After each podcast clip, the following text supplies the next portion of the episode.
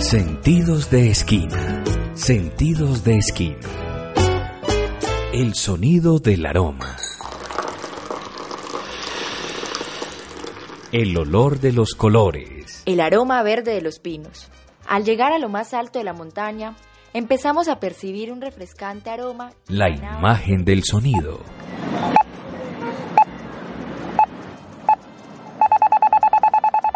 El sabor de las emociones.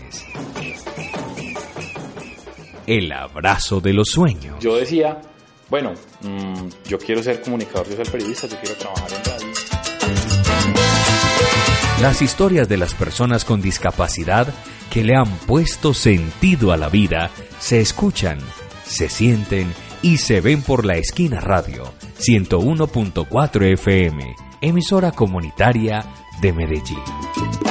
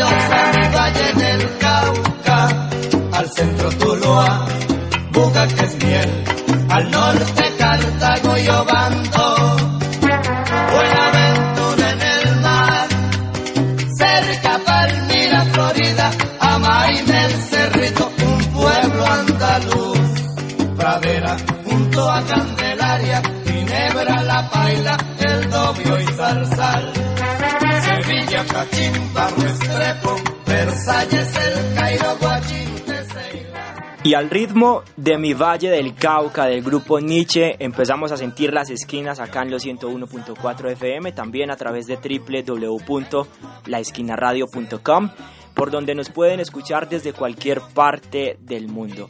Esto es Sentidos de Esquina, el espacio en el que todos los jueves a las 3 de la tarde nos encontramos para sentir las historias de discapacidad de las personas que le han puesto sentido a la vida y han dicho, hey, sí, está bien yo tengo una discapacidad, pero esto no es una razón para quedarme quieto o quieta. Yo voy a hacer las cosas, sí, se pueden adaptar, se pueden hacer de una manera diferente y también desde mis quehaceres cotidianos puedo aportarle al desarrollo de mi ciudad, de mi país. Podemos construir país, claro que sí, las personas con discapacidad de Colombia también contamos desde luego. Y son todas esas historias las que contamos aquí a las 3 de la tarde los jueves en sentidos de esquina. Yo soy Juan Diego Torres, un saludo también para Andrés Guaraca que nos está acompañando en el control, también para el Gambo y para todos los compañeros de la esquina radio que ahí también están conectados a esta hora, también sintiendo las esquinas a través de la radio. Bienvenidos, hoy los estamos saludando desde el oriente de Antioquia, estamos exactamente en el municipio de Marinilla, aguantando frío, sí, viendo unos paisajes hermosos también y poniéndole sentido a la vida también, porque vamos a estar contando una historia ya ustedes se imaginarán que con la música que arrancamos pues vamos a contar una historia que no propiamente es de este departamento, claro que sí, viene desde el Valle del Cauca, una historia que además es muy cercana a esta casa radial. Les estoy hablando de la historia de la mamá de nuestro compañero Milton Santiago Álvarez, el Milsana, como también lo conocemos, y ella se llama Alba Inés Jiménez. Doña Alba tiene discapacidad visual, eh, ella tiene baja visión debido a una degeneración macular. Doña Alba, bienvenida a Sentidos de Esquina. ¿Quieres saber la discapacidad visual? Sí, señora. La discapacidad visual pues se me empezó hace por ahí unos 10 años atrás pero pues la tomé sin importancia. Fue una vez, un día como a adaptarme gafas y entonces me dijo el médico, no, usted necesita unas gafas muy especiales y necesita un chequeo mm, de revisión general.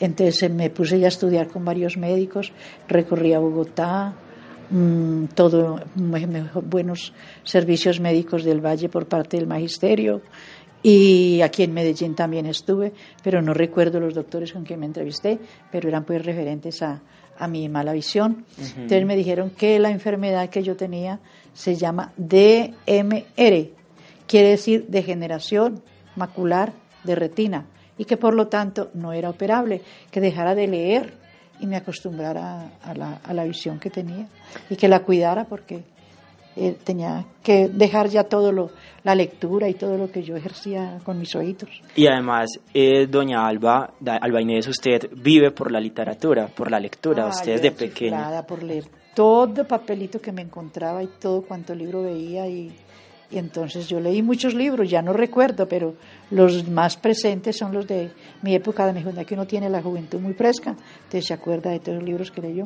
Luego ya me entré al magisterio, porque de los hasta los 12 años yo leía muchos libros y luego me entró mi mamá a aprender la modistería de a la edad de los 12 años. Porque si voy a hablar del estudio, mi estudio no fue sino dos años en primaria, porque cuando entré por parte de mi papá, como le venía diciendo atrás, sabía leer, escribir y las y tres sumar, restar y multiplicar, dividir no sabía. Entonces yo entré y formé las filas de primero. Con, como venía de una finca, yo cargaba mis lapicitos, mi cuadernito, mis bobaditas de, del pocillito y el platico para comer. Y entonces formé en las filas de primero. Los primeros días me dejaron ahí, pero la maestra veía que toda tarea que colocaba, por elemental que fuera, yo la sabía. Entonces me llamó, me dijo, ¿usted sabe leer? Y yo, sí, profesora, tráigame una cartilla. Me mostró partes difíciles de leer en las últimas y le leí muy naturalmente. Entonces fue y le dijo a la, en un recreo le dijo a una profesora, señorita Blanca Paredes de esa época muy linda. Cuando eso entonces a, las, profesoras se les decía señoritas. Sí, señorita, no le decían profesora. A mí sí me llamaban los niños por profesora, pero en esa época uno decía la señorita Blanca de tal. Mm, bueno, entonces me pasaron a segundo donde la señorita Blanca Paredes y ya ahí entendí otras tareas de segundo, pero también me las conocía porque enseñaban resta y multiplicación y eso lo sabía. Entonces vieron que yo sabía eso. Entonces pasó un día la directora que era muy severa, Teodolien de Tobón, y me dijo, Alba Inés, ¿cuánto es 9 por 9? 81, profesora. Pase a aquel salón. ¿Pasó a tercero entonces? tercero, pasé a tercero, pero ahí sí encontré una división, eh, una, una cifra un ángulo y un número. Entonces yo salí muy asustada de ese salón, porque era para seguir en un salón donde yo ya no conocía materias. Sí, ya se estaba enfrentando a cosas nuevas. Eso sí. Entonces bajé a la finquita que se gastaba uno 10 minutos corriendo por unos cabetales y, llegaba. Y la compañía de mía, cuando no, mi hermano era muy pícaro, así por el porte del niño, muy juguetón, muy travieso, y a veces tenía que bajar sola. Por los caminos me cuidaba una perrita que llamaba Coira encontraba con los trabajadores, pero muy respetuosos. Hola Inés, no, no me podían dar la mano porque la perrita ¡Wow! bueno, entonces llegaba a la casa y llegué muy asustada y le dije a mi papá, ay papá, me pasó una cosa tan rara en la escuela, que eso no era en colegio, sino escuela primaria. Entonces dijo, ¿se puede saber? Cuente a ver. Yo, ah, pues me pasaron a un salón donde vi una cantidad así de números, un, un ángulo así y un número allá. Ah, vaya a las paseras del patio y me trae 20 granos de café o a la cocina de su mamá y me trae 20 granitos de frijol. Sí. Yo fui a la cocina de mi mamá y le llevé los 20 de frijol. Dijo, bueno, usted va, esto, hagamos de cuenta que esto es dinero. Y entonces usted va a repartir este dinero, es como una herencia. En, no, me da, no me da el nombre del, de la operación, ¿no? Sí. Sino entre cuatro personas. Entonces yo decía, para esto, uno para esto, uno para esto, uno para esto y uno para esto, uno para esto, uno para esto y uno para esto. Entonces les tocó, contaba que a cada uno le tocaba como cinco. Ah, sí, a les toca ya cinco, cinco por cuatro, veinte. Muy bien. Eso que usted hizo ahí fue lo que vea en el tablero que usted no entendió y se llama división. Al centro Tuluá, es miel, al norte Cartago y Obando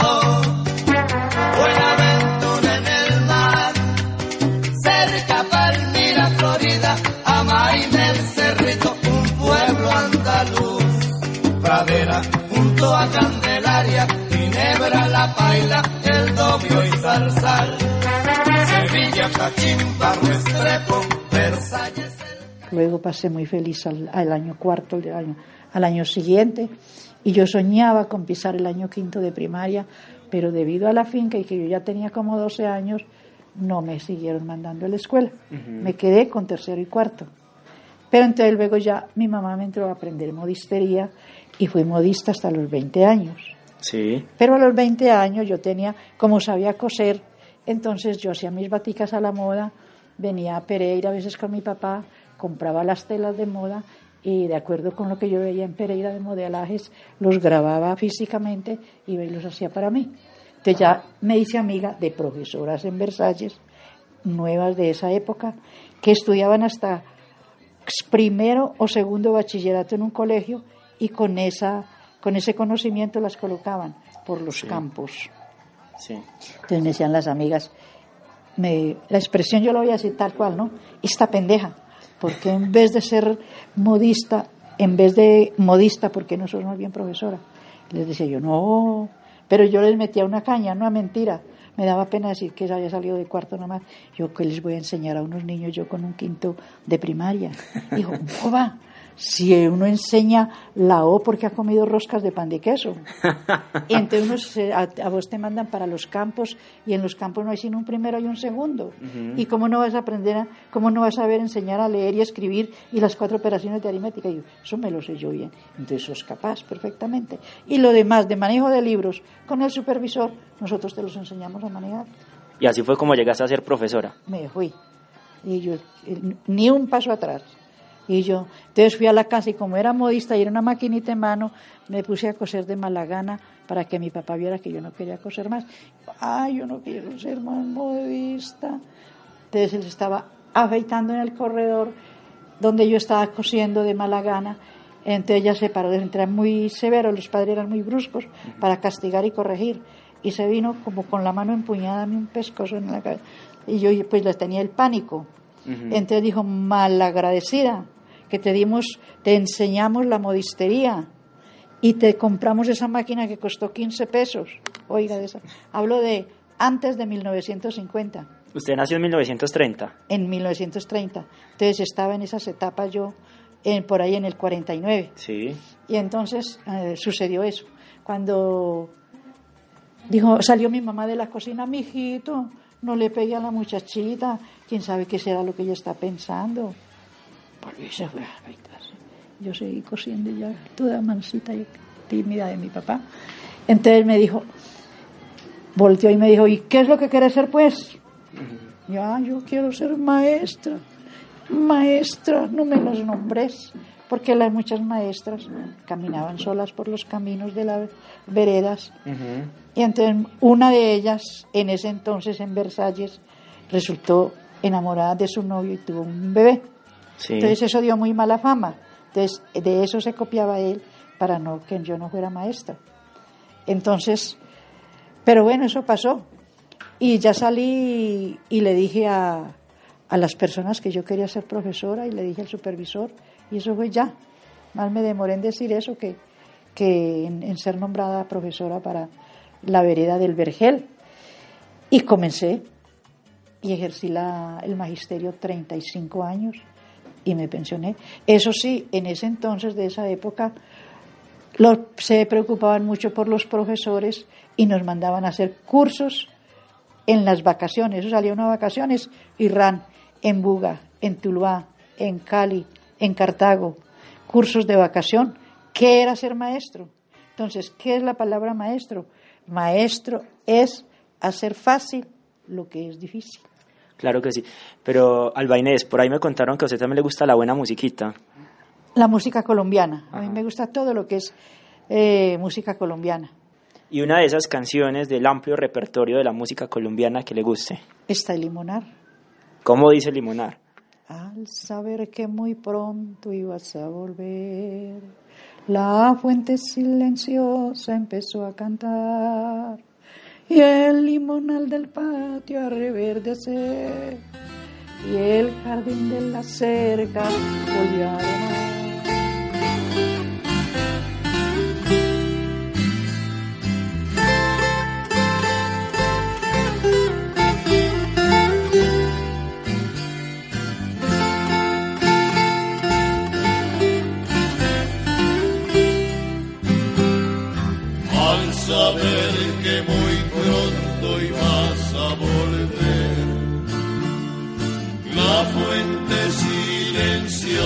empezó a cantar. El limonar del patio a reverdecer y el castín de la huerta volvió a aromar al saber que muy pronto ibas a tornar florecieron las rosas en el rosal. Y hasta la enredadera de tu balcón. Tornaba sus capullos todos en flor. Y hasta en los naranjales llenos de azar las palmeras vuelven a susurrar.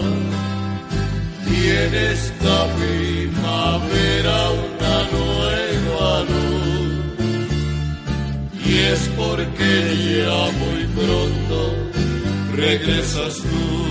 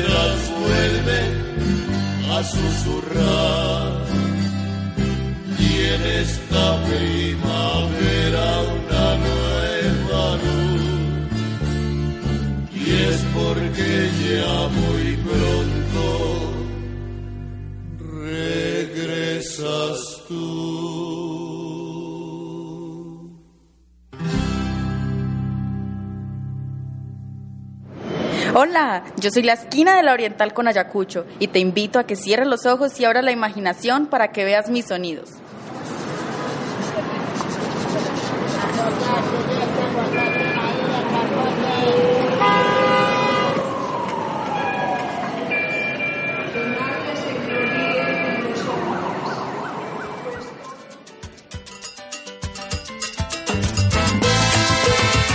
Despierta tus sentidos con las historias de discapacidad en Sentidos de Esquina. Todos los jueves a las 3 de la tarde, con retransmisión los martes a las 8 de la noche, aquí en La Esquina Radio, 101.4 FM.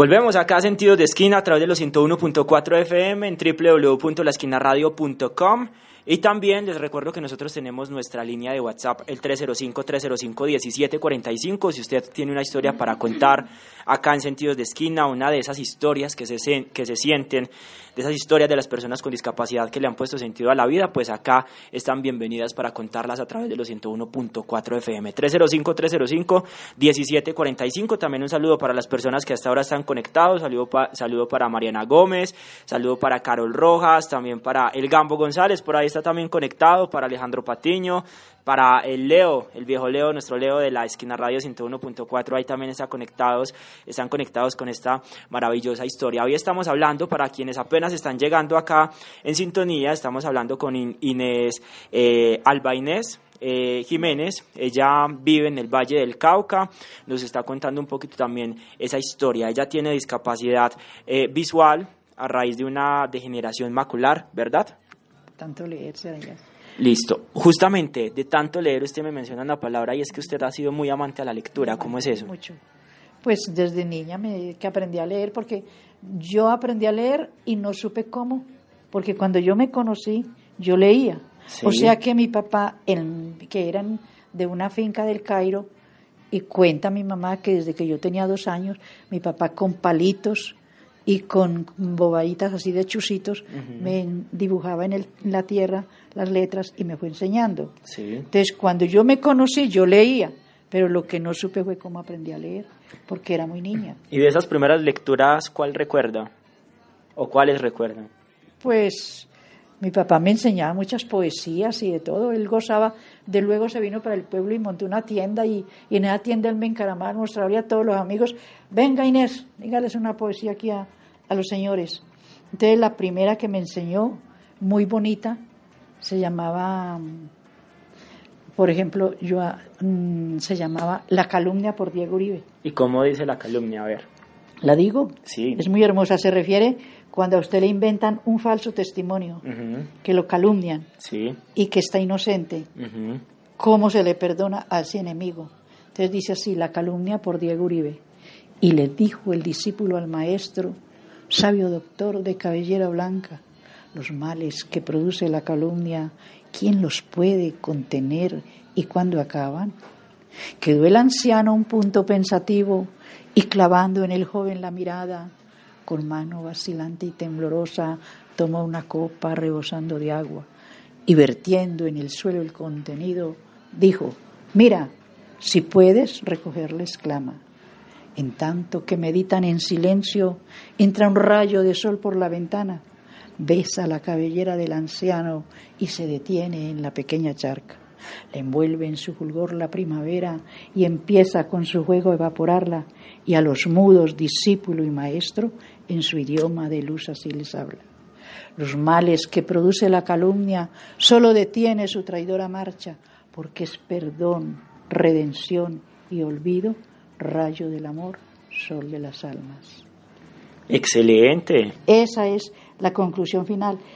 Perdonar al que lo ha ofendido, porque no hay cosa más dolorosa que perdonar cuando a uno le han herido los sentimientos propios, porque es perdón, redención y olvido, el rayo del amor solo en las almas. Ese es el sentido general de, de la poesía. Claro que sí. Además la poesía que le pone también bastante sentido a la vida. También. Bueno, y así. Y a la madre y a la patria yo aprendí muchas cosas, muchas cosas. Me gustaba mucho la poesía, todo. Donde yo veía una poesía me la aprendía. Y la recitaban en, en las obras del colegio también. Sí, claro, entonces me sirvió mucho para enseñarle a los niños a la madre, a la patria. Bueno, yo tengo una poesía pequeña para los, para los niños, especialmente para mis nietos. A ver, ¿cómo dice? Es una poesía cortica y muy bonita y me gusta enseñársela a todos los nietos. Yo quiero a mi patria, mi patria querida. Por ella es por ellas estudio y anhelo saber. Yo quiero ser digna, honesta y honrada, porque ellos me enseñan tan grato de ver. Yo adoro a mi madre querida es. Yo adoro a mi patria también. Ninguno me quiere en la vida como ellos me saben querer. Bueno, eh, ¿qué le parece si seguimos escuchando más Seguimos musiquita? Más musiquita, sí, A ver, sí, otra sí, canción que le guste bastante. Una risible para, para, pues yo no sé si les gustará, no, no lo ponga todavía. Un, un, un muchacho sale todo remendado como se usa ahora en los pantalones. Sombrero destapado aquí con, con el pelito por fuera. Y la camisa murosa. Dice, tengo un sombrero de hippie japa que ya no le queda sino la tapa. Y apunte usted, señor escribano, apunte usted.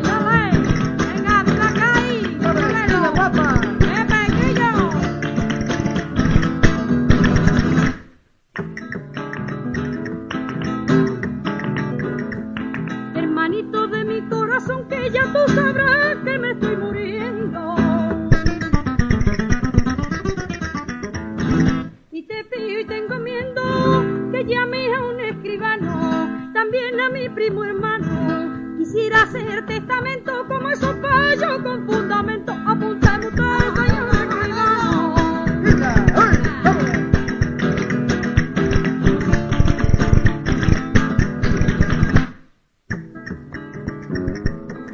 Apuntemos tú una cortina que por cada agujero una vecina. Apuntemos usted, señor escribano. Apuntemos libros vida que no se ha sembrado ni se sembrará. Apuntemos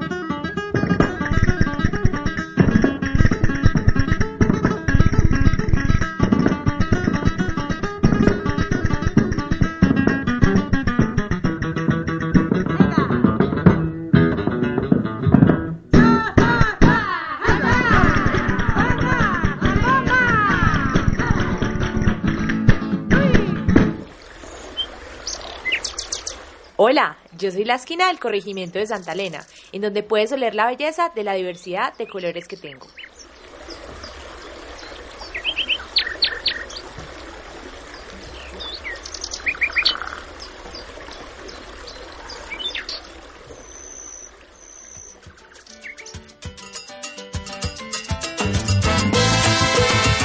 Despierta tus sentidos con las historias de discapacidad en Sentidos de Esquina.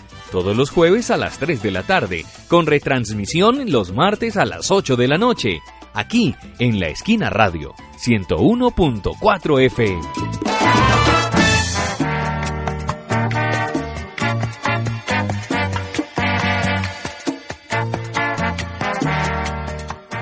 Seguimos acá en Sentidos de Esquina a través de los 101.4 FM sintiendo la historia de Alba Inés Jiménez. Ella viene desde el Valle del Cauca, hoy los estamos saludando desde acá, desde el Oriente Antioqueño, está acá en la casa de su hijo, Milton Santiago Álvarez, el Milsana, nuestro compañero de la esquina radio, estamos acá disfrutando de este paisaje hermoso que nos ofrece el Oriente Antioqueño y bueno, disfrutando de estas grandes historias, también haciendo memoria, porque también acá en Sentidos de Esquina hacemos memoria de esas historias de discapacidad, de las personas que le han puesto sentido a la vida a través de los 101.4 FM. Bueno, Alba Inés, entonces hablamos un poquito de ese gusto por la lectura, por la poesía, también cómo le ha puesto sentido a su vida y cómo también le ha dado como esa, ese valor también a, su, a su oficio de, de, maestra, ¿cierto? Ese gran oficio de maestra.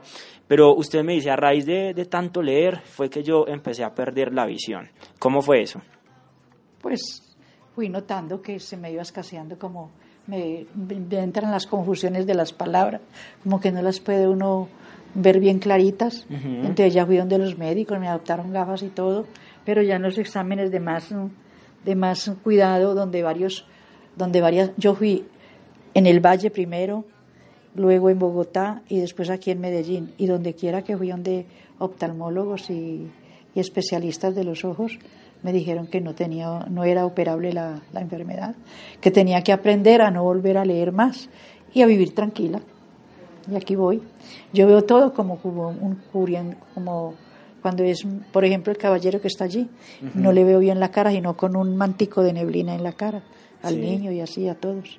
O sea, Tiene que ves como nublado, ves como nublado. No, sí, sí, y en, en, la última operación que, en la última revisión que me hice hacer hace por ahí un año, pero yo no le paro bolas a eso, es que me estaban haciendo cacarat, encima de la delicadeza de la retina, están naciendo cataratas. Uh -huh. O sea que todos los días voy perdiendo más la visión.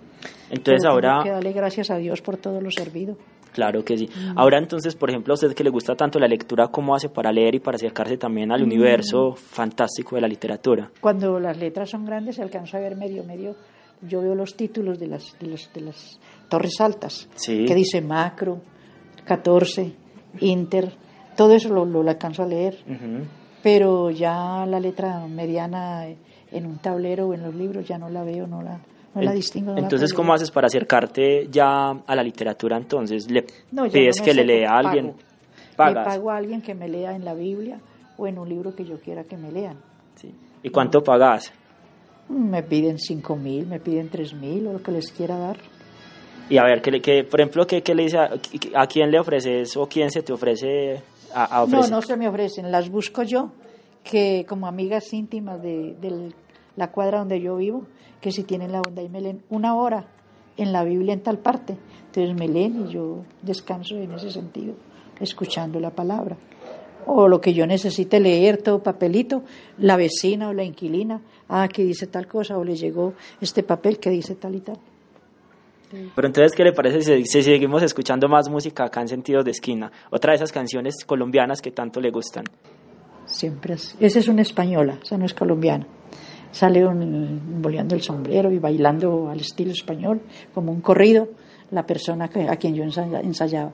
Siempre ha sido el sombrero cordobés, por su gracia y soberanas, y su gracia soberana. Pues torero flamenco sin caley, lo lucieron con el aire más gitano.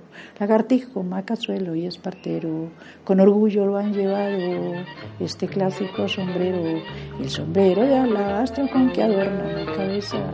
Yo lo llevo y con él voy orgullosa, orgullosa pregonando.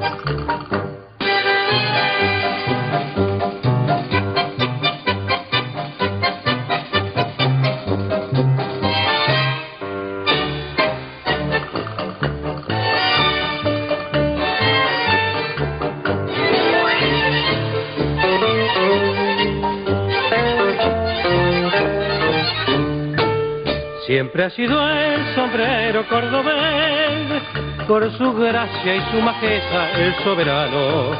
Pues toreros, flamencos y canel lo lucieron con el aire más gitano. Lagartijo, frachuelo, machaquito y espartero, con orgullo lo llevaron este clásico sombrero. El sombrero el sombrero de ala ancha con que adorno mi cabeza, yo lo llevo. Y con él voy orgulloso pregonando su majeza, y no hay otro más castizo y español, ni que iguale su belleza, porque los rayos del sol bautizaron su majeza.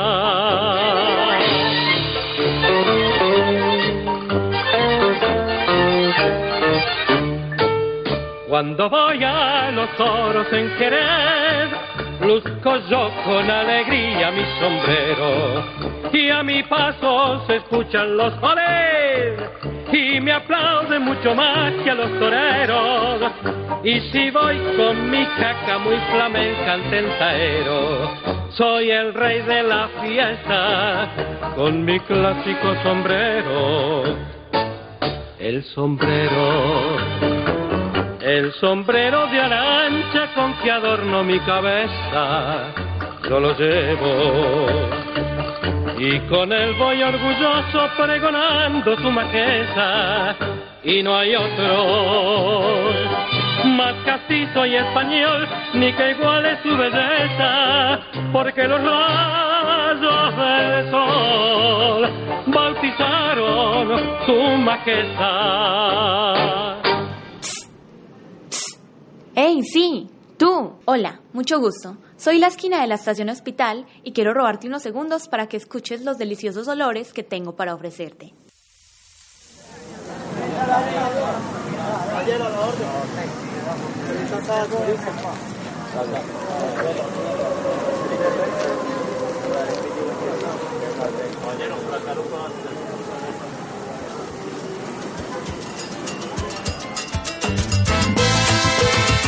Despierta tus sentidos con las historias de discapacidad en Sentidos de Esquina.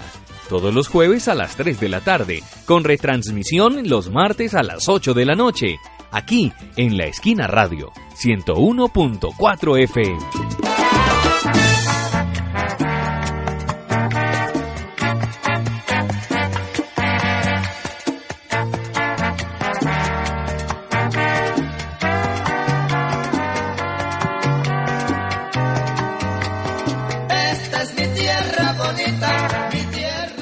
Así es, aquí están esas historias de las personas que le han puesto sentido a la vida en los 101.4 FM. Saludo también para María Dilia Reyes, que nos está escuchando desde Bogotá.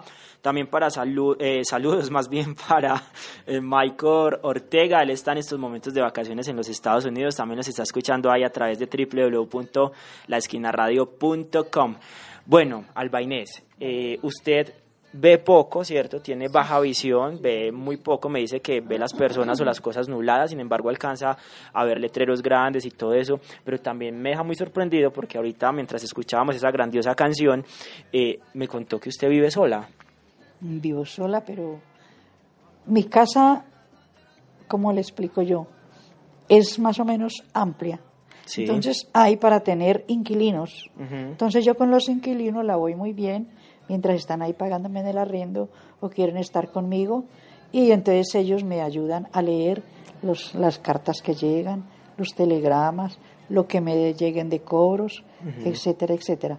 Y si no hay quien en esos momentos ahí, pues hay un vecino que me dice o un amigo que pasa, porque mi casa es enrejada así en, ¿cómo se dice? En varillas de hierro. Sí. Y, entonces por ahí, por las, yo puedo estar aquí y charlar aquí por entre las rejas con el que está por la calle sin necesidad de abrirlo. Digo, ay, ¿por qué no tiene la bondad ya que pasó tan oportunamente de leerme este papelito? Que usted sabe que yo no sé leer. Ah, pues que aquí te dice esto, que debes tanto, que no sé qué, que, le, que vas a, a pagar los servicios de aquí a mañana, que ya te los van a cobrar dobles. Entonces, gracias, muy amables. Y con el tema de la plata, entonces, ¿cómo haces para reconocerla? Pues entre gallos y medianoche, ahí sí, como el cuento, me dicen que soy maliciosa. Yo conozco los billetes de dos, los de diez, los de los de cincuenta, por sus colores y todo. Y entonces, a la luz del sol, yo brego y alcanzo a ver el diez, el dos, el cinco, entonces eh, conozco muy bien los billetes. A ver, vamos a ver si es verdad. A ver, ¿de cuánto es este billete? Le estoy pasando en este momento, es un billete. De 10. De 10. Ah. no, estamos muy bien ahí en ese sentido. Sí, señor. Ahí, no nos tumban, ¿cierto? no, no nos tumban. Bueno, eh, y usted entonces también se vino, por ejemplo, solita para acá, para Medellín en bus. ¿Cómo es eso? ¿No, no, no te da miedo salir, movilizarte? No, porque entonces yo he hecho poquita ropa. No he hecho cosas pesadas, sino lo más livianito, lo que no pesa mucho. Y no les llevo regalos a nadie, sino que más bien llevo en el bolsillo cualquier monedita para regalar. Entonces no, la maleta mía no pesa, porque no pasa de, de tres o cinco vestidos. Claro. Sí, el que llevo puesto y otros tres que he hecho. Bueno. Y livianitos. Claro que sí. Mm. Bueno, vamos a volver. Quiero regresar al pasado porque por ahí también me contó que cuando usted ya salió de, de, de, de, su oficio, ¿cierto? Cuando se jubiló, cuando se retiró, un estudiante le quiso hacer un homenaje con una canción. ¿Cuál es esa canción? Camino viejo de mi vereda, por donde tantas veces pasé, llevando al hombro mi taleguera, rumbo a la escuela de Doña Inés.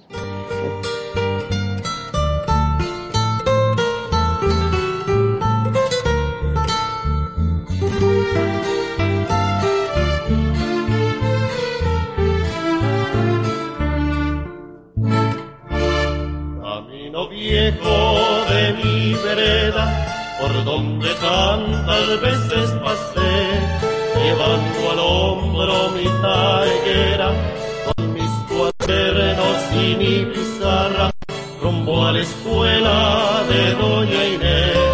Me acuerdo mucho que en sus orillas decían la malva,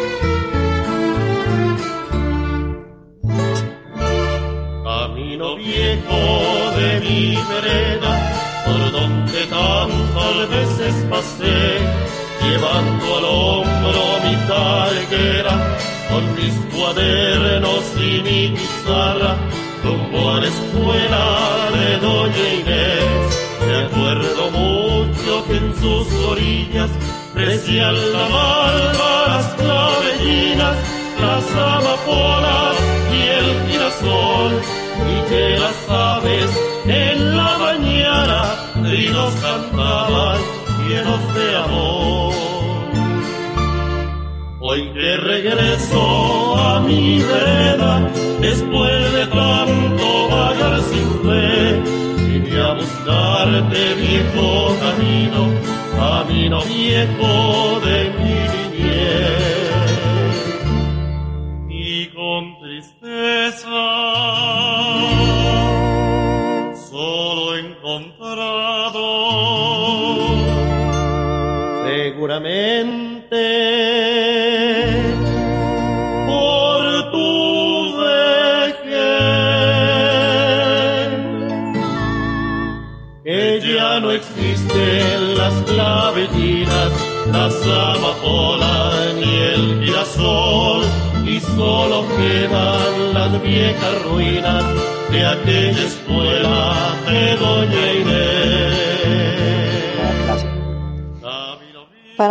mucha felicidad empezar a enseñar.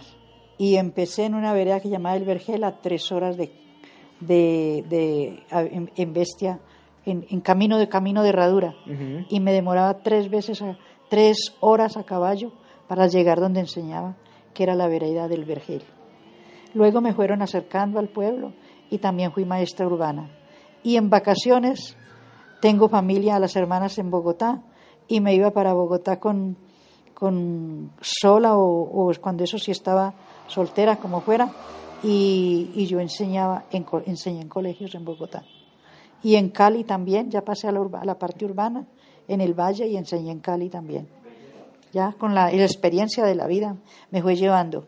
Pero entre la lectura que yo le venía contando a usted de mis libros y mis poesías, entretuve mucho a los campesinos con un libro llamado Las Mil y una Noche. Y ahí fue cuando mi papá no me vio leyendo, mucha novela en mi juventud, me dijo que iba por mal camino, entonces a mí me dio dolor y yo, ¿qué quiere decir por mal camino, papá? Explíqueme en qué me manejo mal. Digo, es que esos, esas novelas no le dan ninguna, ni, ni, ni- ninguna resumen moral para, para su vida. Entonces yo, ¿qué libros quiere usted que lea yo?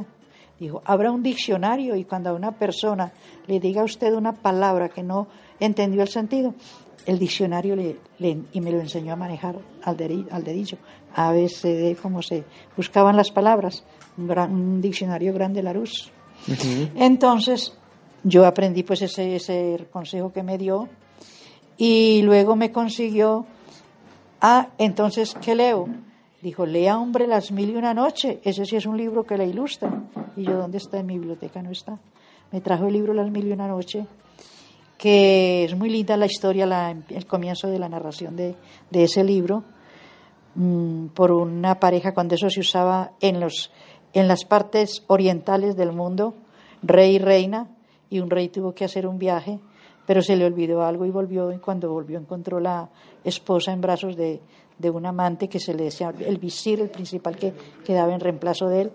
Entonces la mató a ella, y no sé si la mataría a él, pero él se fue muy triste, y, y entonces cuando volvió, mm, siguió exigiéndole a los del palacio, todos los días exigiéndoles una señorita virgen para, para, para, para su noche de bodas. Sí.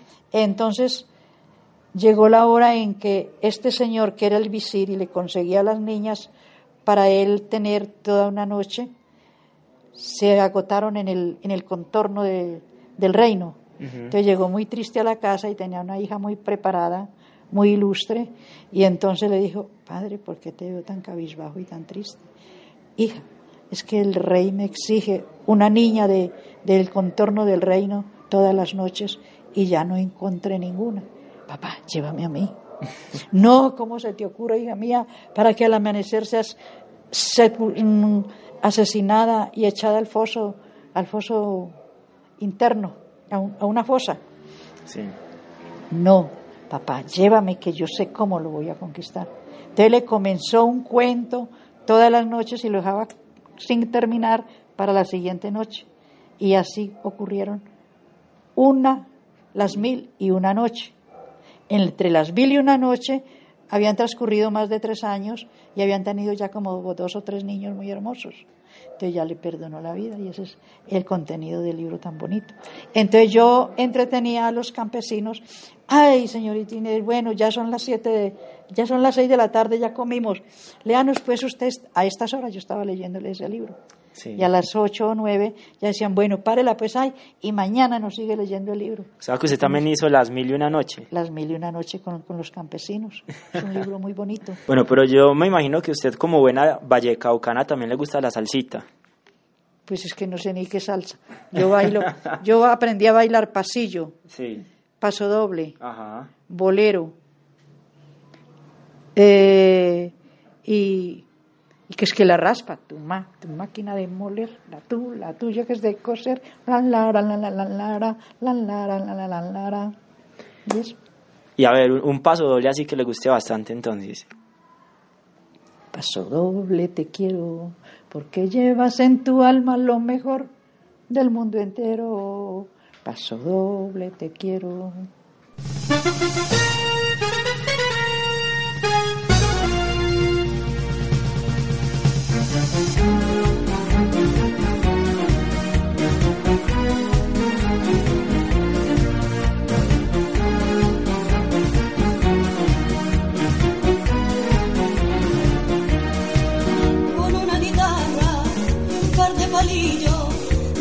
Paso doble flamenco y cañí. Y dice la historia que fue su bautizo. El sol y la luna y todo el albaicín Fue España, su madre un cristiano, su madre una reina de raza calé, y dice una bruja que vive en el llano, que fue su padrino el mismo Vilé, y por eso el paso doble es flamenco y español, y por eso yo lo llevo dentro de mi corazón paso doble te quiero porque tienes en tu campo lo mejor del mundo entero paso doble te quiero porque llevas en tus notas el valor de los toreros.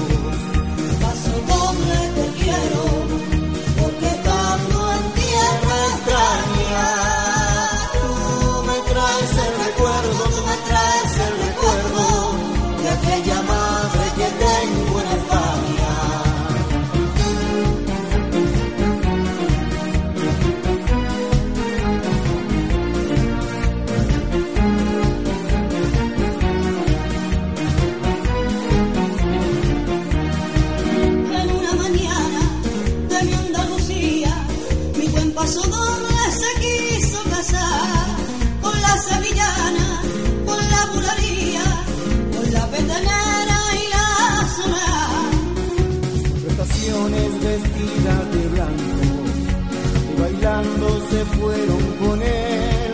Y cuando a la luna a las cuatro se daron, la copla les dio su querer. Y en lo alto de las nubes un palacio edificó donde vive Magdalena. Y el mismito faraón, paso doble te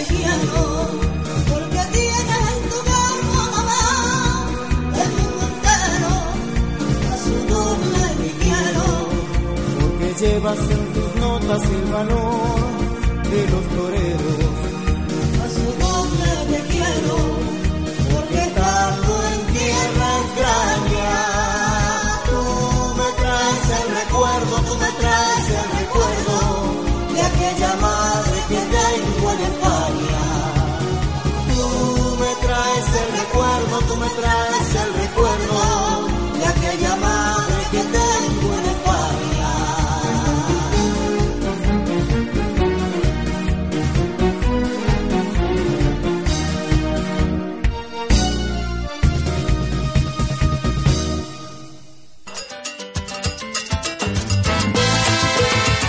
Despierta tus sentidos con las historias de discapacidad en Sentidos de Esquina. todos los jueves a las 3 de la tarde, con retransmisión los martes a las 8 de la noche, aquí en la esquina radio 101.4 FM. Muy bien, volvemos acá en Sentidos de Esquina, en los 101.4 FM de la Esquina Radio. Un saludo también para Rafael Paredes, que por ahí está conectado también reportando sintonía desde la ciudad de Bogotá. También está por ahí disfrutando de sus vacaciones. También un saludo para la familia Jiménez, me dicen por acá, que también están escuchando los 101.4 FM, también en www.laesquinaradio.com. Hoy estamos sintiendo la historia de Alba Inés Jiménez, precisamente. Eh, una persona con discapacidad visual, amante de la lectura, toda su vida se dedicó a la modistería, no, bueno, en gran, gran parte de su vida se, la, se dedicó a la modistería, la juventud, sobre todo, nos dice por acá, y desde los 20 en adelante fue maestra, ese bonito oficio de ser maestra, sobre todo en los campos de acá de nuestro país, de Colombia. Alba Inés, ya vamos cerrando y quiero cerrar con una pregunta que le hago casi siempre a las personas con discapacidad visual que pasan por acá por sentido de esquina y es, ¿usted cómo ve la vida en estos momentos?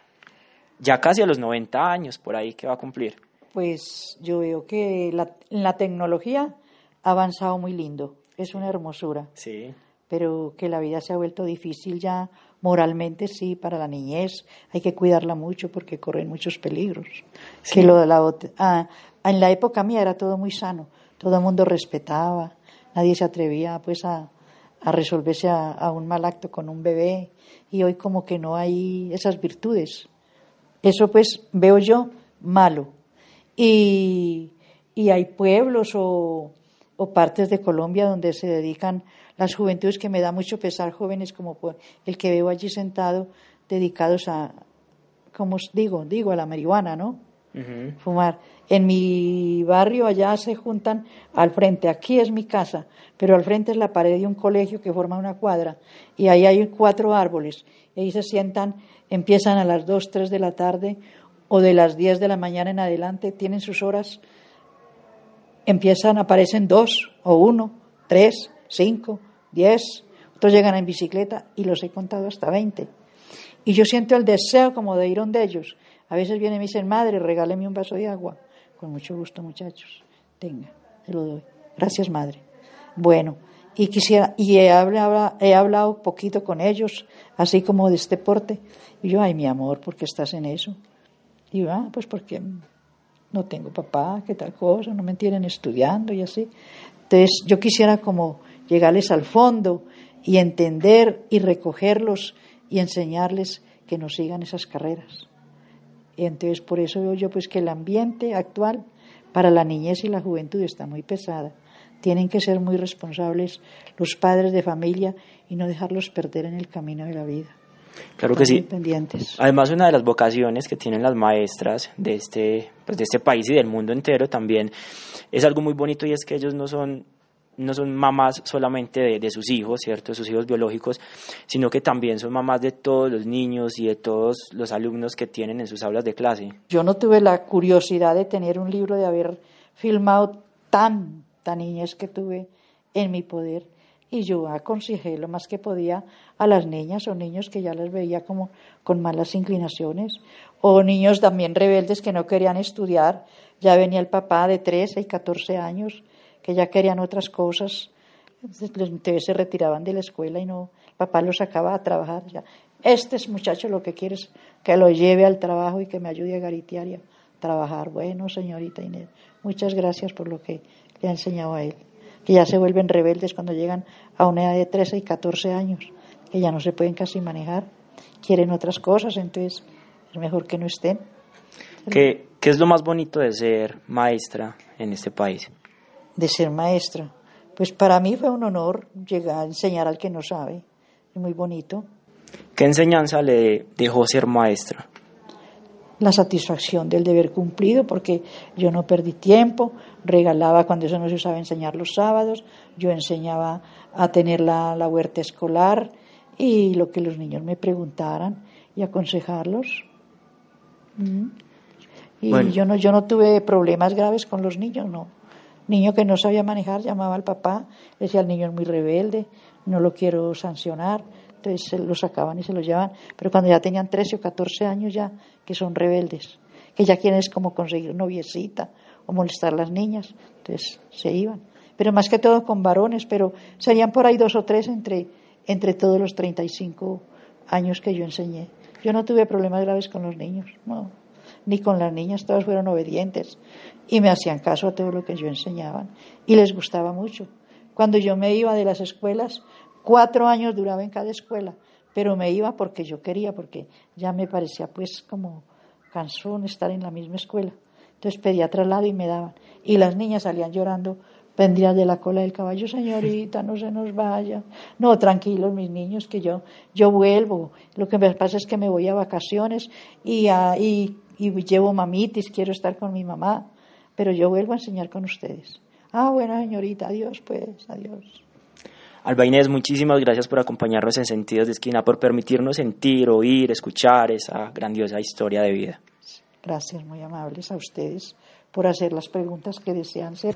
Y de esta manera nos despedimos. Ya saben que regresamos la próxima semana acá en los 101.4 FM con otra grandiosa historia de esas que se sienten desde las esquinas de Medellín. Y esta, la historia de eh, Alba Inés Jiménez la pueden volver a escuchar el próximo martes a las 8 de la noche aquí en los 101.4 FM y también a través de www.lasquinaradio.com. Yo soy Juan Diego Torres y fue un placer haberles compartido otra de esas historias que se sienten desde las esquinas de Medellín.